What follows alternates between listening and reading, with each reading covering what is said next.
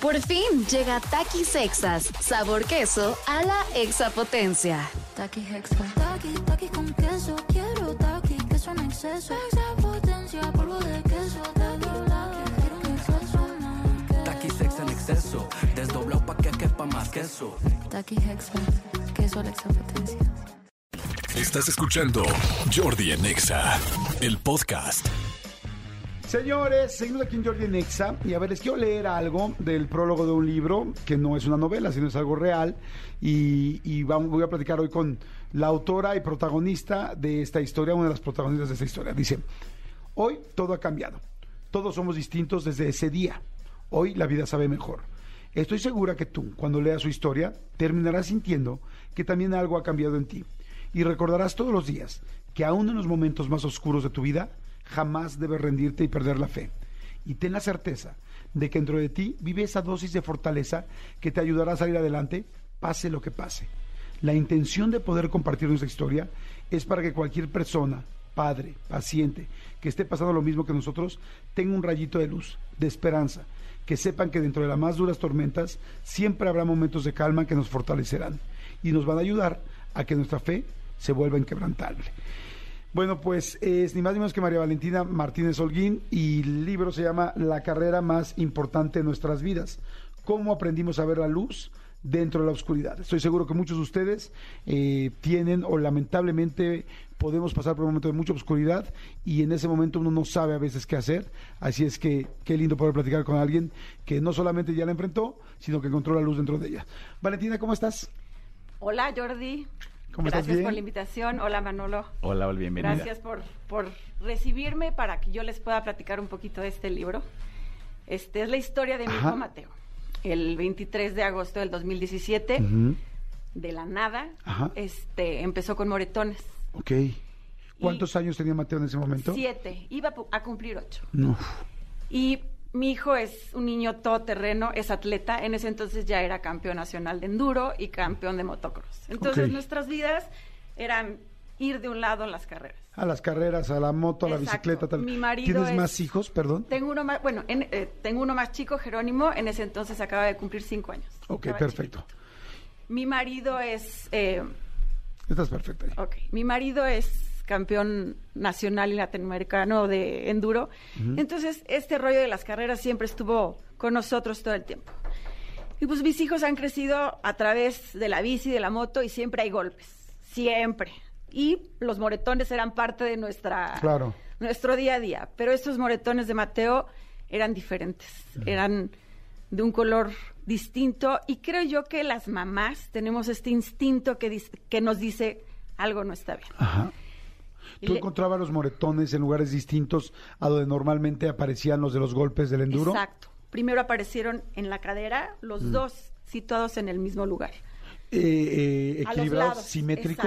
exacto. Y dije, a lo mejor fueron por los shoulders, pero de repente fueron los brazos, las piernas. Y yo como mamá, pues árnica, chochitos, Claro. ¿no? Pero pues no, salían y salían. Él perfecto, se sentía perfecto.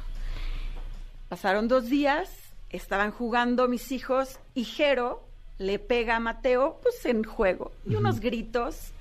Dije, ¿qué pasa? Sí, porque además era el hermano Sí, chico. porque dije, ni al caso, están jugando. Cuando Mateo se mete a bañar, una pelota en el, en el pecho, como una pelota de golf, morada, y dije, no, esto no está bien. Eh, ¿Sobresaliente? Sí, una pelota, haz de cuenta.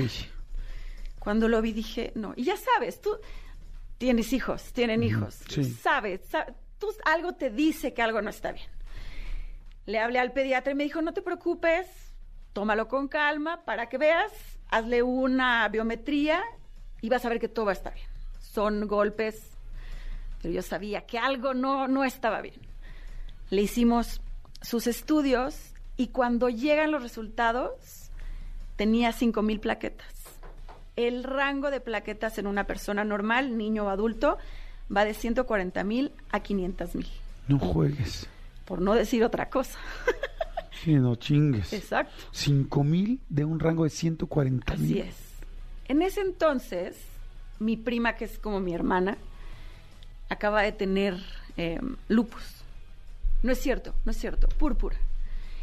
Y había venido con un tema de plaquetas. Entonces dije, a lo mejor viene por ahí, le hablé a otra prima que es oncóloga, cuando vio sus resultados me dijo, vete ahorita al ABC a que le hagan un aspirado de médula porque tenemos que descartar una leucemia. Y de ahí empezó toda esta historia. De ser un niño completamente sano, sin ningún otro síntoma que yo dijera, bueno, se sentía mal, nada. Eh, llegamos al hospital y le empiezan a hacer estudios y se dan cuenta, después de su aspirado de médula, que es una enfermedad rara de la sangre que se llama anemia plástica, que solamente se da de uno a seis pacientes en un millón. Y Mateo le tocó. Este, en mi vida había escuchado esa enfermedad. Eh, el doctor que llegué a él por, por parte de mi prima, pero aparte son de las veces que dices, llegué con la persona indicada, ¿no?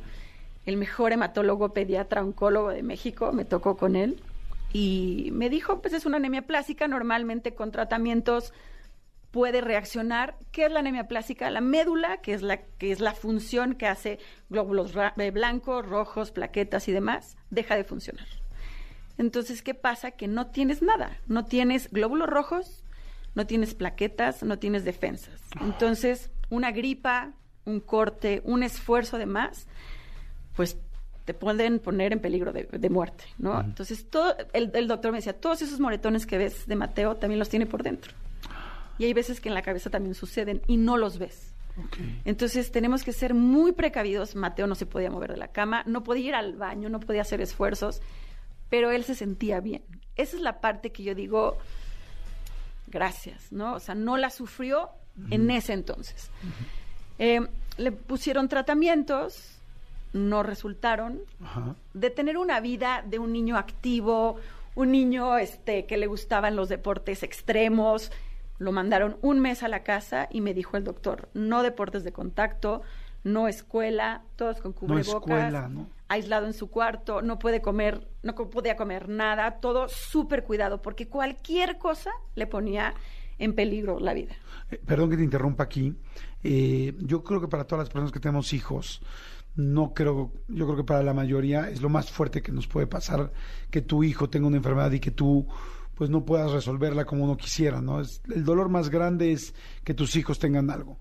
¿Cómo platican tú después de lo primero que les dice el doctor, tú y tu esposo? O sea, ¿cómo es ese momento entre ustedes dos? Mira, nosotros teníamos muchos planes con Mateo porque es un niño, te voy a decir que fuera de serie en el aspecto deportivo.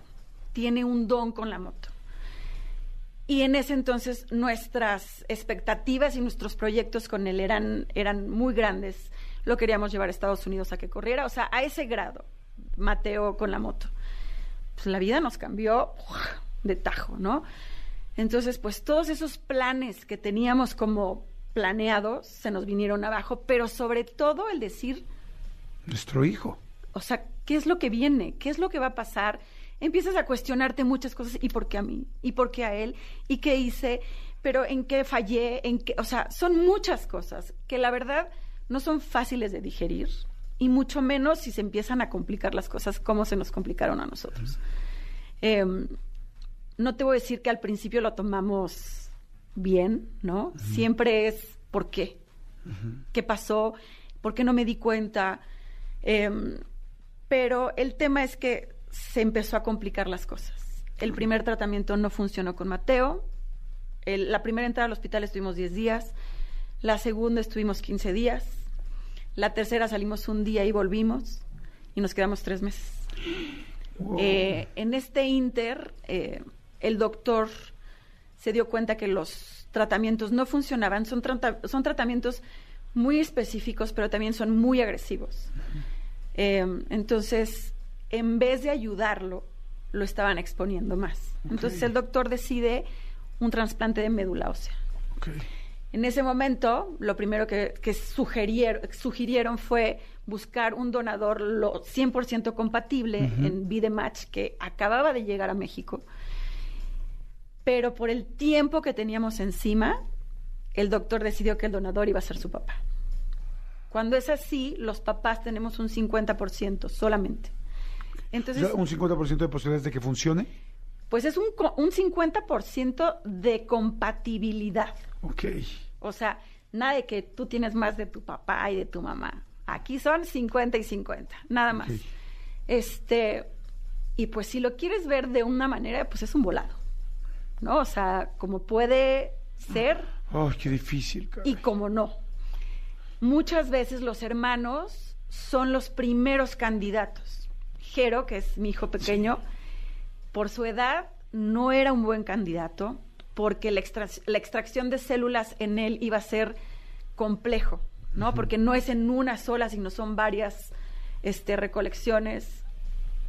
Se ponía un poco difícil, ¿no? porque también arriesgábamos un poco Sí, la en vida riesgo. de- si ya tenías a un niño con un problema, no ibas a al Exacto. segundo. Este, y al momento de hacerles, porque hacen- no- nos hacen estudios a todos, al momento de hacer las, los estudios se dieron cuenta que al final que son hermanos sanguíneos, su ADN no está acomodado de la misma manera Ok. y no hacen match.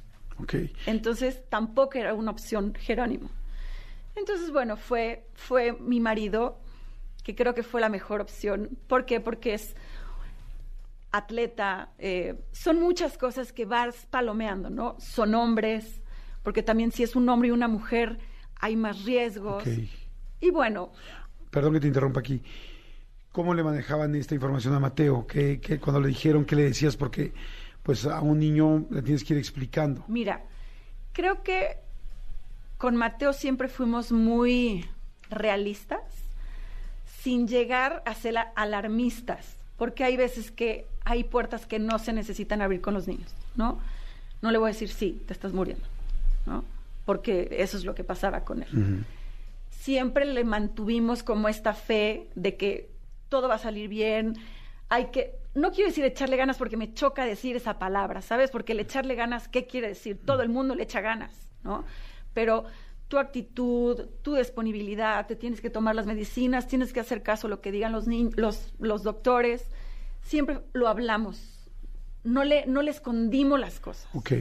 eh, cuando le platicamos que era necesario hacer un trasplante, él ya había tenido complicaciones. Tuvo una neumonía, tuvo una colitis neutropénica, se le paralizó el intestino, lo pusieron Wow. en ayuno 15 días, de los cuales bajó casi 12 kilos. Entonces, Uf. desnutrición. Fueron muchas complicaciones, muchísimas. Dejó de caminar. O sea, de ser un niño fuerte, eh, pesaba 20 kilos, 19 fue lo más bajito que pesó. Pero creo que lo que nosotros le transmitíamos a él, tanto su papá como yo, lo mantuvo en esta calma. que, que yo pienso que lo llevó también a él confiar Ajá. confiar en que iba a salir bien. Eh, todo el tiempo que estuvimos en el hospital, pocas veces se quejó, la pasó muy mal, muy mal.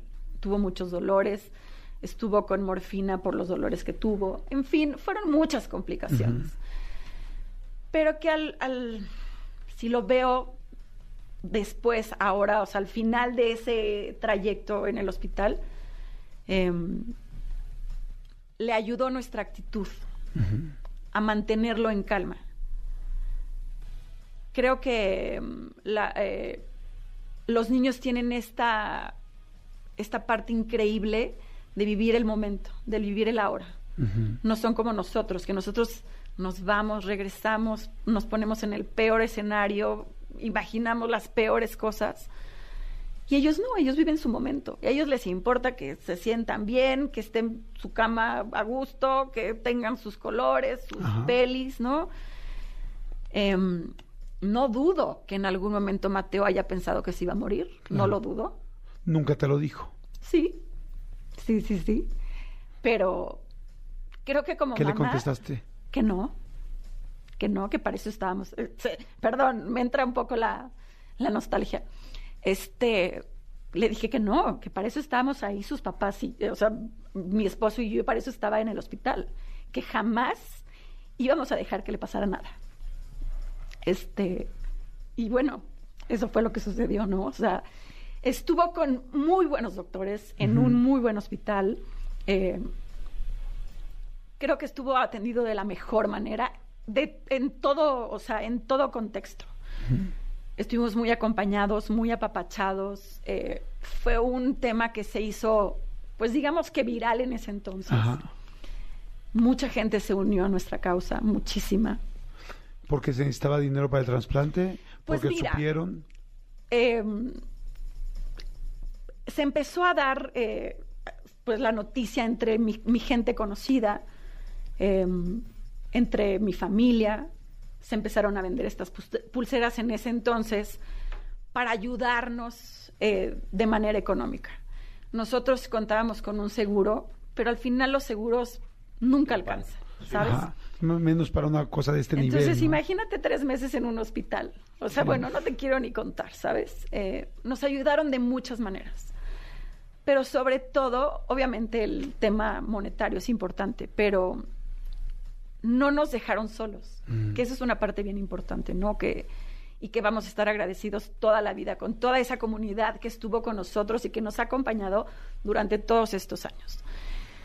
Em, yo decido hacer este libro, que creo que es la parte importante, para ayudar, para dar a conocer nuestra historia, que nosotros tenemos este final feliz que mucha gente no lo tiene, ¿no? Porque pues así, así es, ¿no? Ojalá que todos tuviéramos un final feliz. Mateo hoy es un niño completamente sano. Gracias a Dios, qué bueno. eh, sigue otra vez en, en- en lo que le gusta hacer. Ajá. Este volvió a las carreras, está en la bici. Si tú lo ves y supiste de su caso, dices, ¿cómo es posible? ¿No? O sea, ¿de qué me estás hablando? Sí, si ¿cómo yo lo vi, si no, si no caminó, él volvió a caminar como si fuera un bebé, ¿sabes? O sea, empezó otra vez de cero. Y creo que también es, es la, la actitud que tuvo ante su situación, Ujú. ¿no? Y las ganas de vivir y, y- y el no me voy a caer y voy a hacerlo y es porque es un aferrado a la vida, ¿sabes? Claro. Y digo, eh, todo esto nos lleva a compartir la historia para aquella gente que está viviendo una situación similar. Que sepan que no están solos, que pues que ahí está luz, ¿no? Esta esperanza que a pesar de lo difícil que se vea, de la tormenta que estás viviendo, al final va a salir el sol. Oye, primero, eh, qué bueno y gracias a Dios que está bien Mateo. Segundo, felicidades por los padres que son, porque pues, yo creo que la mayoría de los padres, pues como lo digo, vamos a hacer todo por nuestros hijos, pero no todo el mundo tiene la fuerza también para sostenerse en un momento como estos.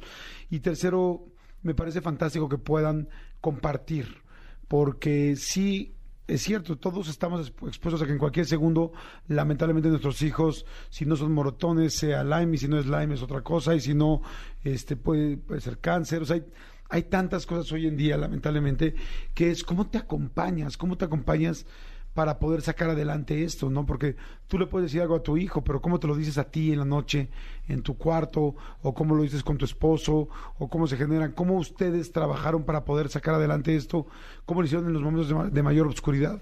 Mira, eh, mi marido y yo somos muy opuestos. Él es la calma, es siempre le he dicho, tú eres el que me pone los pies en la tierra, yo soy este explosiva y, y, este acelerada, ¿no? Pero creo que hicimos un muy buen equipo. Em, conozco muchos casos que desgraciadamente en la enfermedad de un hijo se separa. Siempre terminan en divorcio o la mayor parte terminan en divorcio Sí. porque son situaciones muy difíciles de manejar, muy difíciles porque hay opiniones distintas, porque hay muchos sentimientos, porque hay estrés, porque hay situaciones económicas, porque hay muchas cosas. Creo que en este, en nuestro caso, Homero y yo, que es mi marido, em, hicimos un gran equipo y dejamos a, a un lado cualquier cosa que no interfiriera en nuestro proceso como familia, o sea, como nuestro núcleo, Jerónimo, Mateo, Homero, Valentina. Hubieron momentos muy difíciles, muy, muy difíciles de decir, hemos hecho todo y a pesar de todo, estamos perdiendo a nuestro hijo. Pero creo que llega un momento en que, pues, tienes que confiar y unirte y decir, pues, vamos a, agarrarnos fuerte aunque el barco nos vaya a tirar. Y, y así fue. ¿no? Y hasta ahorita hemos hecho un gran equipo y creo que es también el resultado, ¿no? Es lo que tus hijos pues alcanzan a ver de la situación que hay con tus con sus papás, ¿no? Claro. Sí, Eh, sí, de ver, de ver lo que se está reflejando en la casa y, y ustedes tuvieron un, pues un final afortunadamente feliz con esta enfermedad, porque pues todos, todos estamos expuestos todos los días, todo el tiempo, pero sabemos que lamentablemente hay un porcentaje de gente que esté viviendo una situación igual que quizá no va a ser el mismo resultado. Sin embargo, es muy lindo saber que alguien te puede acompañar y platicar cómo lo vivió, porque no- como dices tú, no te sientes sola, no te sientes solo, si lo lees, y, y uno puede de repente, de momentos tan difíciles de otras personas, como fue su caso, aprender, entender o, generar, o utilizar ciertas herramientas que usaron ustedes, y decir, oye, bueno, aquí pasaron esto, aquí le sucedió esto, porque el asunto es que cuando te pasa una cosa así como dices tú, la pregunta es, ¿por qué a nosotros? ¿no? ¿Por qué mi hijo? Y, y yo ahorita me dan chance, o sea, me vienen dos reflexiones importantes en la cabeza. Una es, si tienes a un hijo con salud, a un miembro de tu familia con salud, agradecelo. Agradecele a Dios que hoy está bien, no mañana no sabemos qué va a pasar. Y si no lo tienes, date cuenta que no estás solo, que hay muchos papás y muchos hermanos y mucha gente que está viviendo lo mismo y que afortunadamente alguien como María Valentina Martínez Holguín en este caso eh, decidió compartirlo para que para poder ayudar. Ese es el objetivo del libro. Así es. Yo desde el 2018, después de que Mateo salió del hospital y empezó su recuperación, mi manera, como yo así lo veo, de regresarle a la vida, lo que hizo por mí, como mi milagro, así le digo, este, es hacer acompañamientos con mamás que estén pasando situaciones similares. Me han tocado muy pocas con anemia plástica porque es una enfermedad rara, pero hago muchos acompañamientos de niños con temas oncológicos que van hacia trasplante. Entonces, ¿qué es lo que hago? Pues las acompaño. Y no es que yo les dé un manual de, claro, esto te va a pasar, pero les voy diciendo qué es lo que viene, porque el vivir un trasplante es una situación muy difícil, muy, muy difícil, porque es una montaña rusa. De repente estás bien, a los cinco minutos está mal, en fin, entras en un caos. Y el, el que tengas este acompañamiento de alguien que te, no que te vaya a decir, sí, todo va a estar bien, pero que te vayan guiando un poquito, te da ese, esa, esa calma Claro. que de pronto la necesitas, ¿sabes? Que, que necesitas así que alguien te diga ya, porque no es lo mismo que tú, que no lo has vivido, me digas, no te preocupes, va a pasar, Sí, claro. ¿sabes? Si no tengo una referencia, Nada. alguien que sí la tiene, Así entonces es. entiende el momento. Así es. Entonces, este libro, esa es su finalidad, ¿sabes? El, el- el que sepan que no están solos, que sepan que hay una red de contención entre papás, si lo quieres ver así, que también, si tú conoces a alguien, o sea, no nada más hago acompañamientos en niños, de cualquier paciente, ¿sabes? O sea, que, que sepan, ah, pues mira, esta chava pasó esta situación, a lo mejor ella te puede orientar un poco, Claro. ¿no? O sea, te puede ayudar. Yo no tengo la verdad absoluta, ni la tendré jamás, pero sí te puedo decir qué es lo que vas a vivir o qué es lo que viene en el camino, ¿no? Oye, Valentina, ¿dónde pueden este la gente conseguir este libro?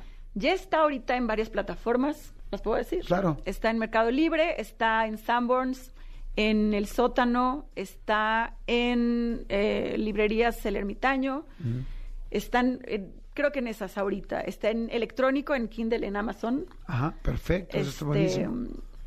y creo que nada más ahorita. Bueno, el libro se llama La carrera más importante de nuestras vidas. Eh, es de María Valentina Martínez Holguín. Eh, búsquenlo, búsquenlo. Y yo siento que no hay nada más lindo que regalar un libro. Y si tú tienes la gran fortuna de no estar viviendo una situación así y conoces a alguien que sí, qué mejor que poder regalar este libro para que pueda ah, ayudarlos, acompañarlos. Y quizás estas personas se comunican con Valentina y pueden estar cerca. ¿Tienes redes? ¿Tienes...? Estoy en Instagram, la página viene aquí, fíjate. Ajá. Aquí está, se llama La Atrás. Carrera Más Difícil. la carrera más difícil. Es la carrera Sí, guion la bajo, guion la bajo. guión- exacto. La guion bajo carrera guion bajo más guion bajo difícil. Exacto. Y ahí también es como un poco, te platico el libro con fotografías y con videos. Entonces está, está, está padre porque si lo vas leyendo vas diciendo, ah, claro, Claro. aquí me está platicando de esto. Em, en el libro vienen varios QRs de, de, eh, personas que le mandaron mensajes a Mateo. Eh, de verdad, se movió muchísima gente, muchísima. Hasta Cristiano Ronaldo está en el libro. Sí, Wow. vi, vi el caso en las noticias. Exacto. Entonces, es, es está, yo, yo digo que es, mi niño vino a mover muchos corazones Ajá. eh, y a reiterarnos muchas cosas, en mi caso. Hablo de la fe, de la esperanza, del amor entre los seres humanos, en fin. ¿no? Claro. Te agradezco muchísimo tus palabras, ya, ya te estoy, ya te seguí, estoy seguro que mucha gente más va a estar aquí. Qué bueno que está bien Mateo, qué, bien, qué bueno que están bien ustedes Muchas y gracias. qué lindo que puedas compartir y ayudar con todo esto. Como dices tú, al final la vida tiene un porqué y si Mateo pasó por esto y ustedes pasaron por esto, que quizá ya no sé para quién habrá sido más difícil, este, pero qué lindo que tenga un objetivo y que hoy esté otra vez eh, las competencias. Me da mucho gusto conocerte, te felicito. Gracias, Felicítame a tu esposo. Claro qué sí. lindo lo que pudieron hacer juntos y qué lindo saber que están bien y sobre todo que puedan ayudar a mucha más gente y a toda la gente que está viviendo una situación así, ánimo, ánimo ese ese momento como dices tú de enfrentar las cosas con con, con fe, con positivismo, con trabajo en los momentos más cabrones del mundo, quizá sea exactamente lo que se necesita para que todo salga bien. Así es que no me quiero imaginar las noches tan oscuras que hay, los momentos tan difíciles, pero también qué lindo saber que pueden estar acompañadas y acompañados por alguien como, como tú, Valentina, Muchas y como todas las mamás que seguramente han pasado aquí. Es tu casa cuando quieras, lo que necesites, aquí estamos. Muchísimas y bueno, gracias, compren el Jordi libro La Manolo. carrera más importante de nuestras vidas y regáleselo a alguien. Qué cosa tan más linda sería eso. Que lo Muchas necesite. gracias. Léanlo, Gracias. les va a gustar porque van a Claro que sí. terminar con un gran sabor de boca, de verdad. Gracias, muchas gracias. Escúchanos en vivo de lunes a viernes a las 10 de la mañana en Exa FM 104.9.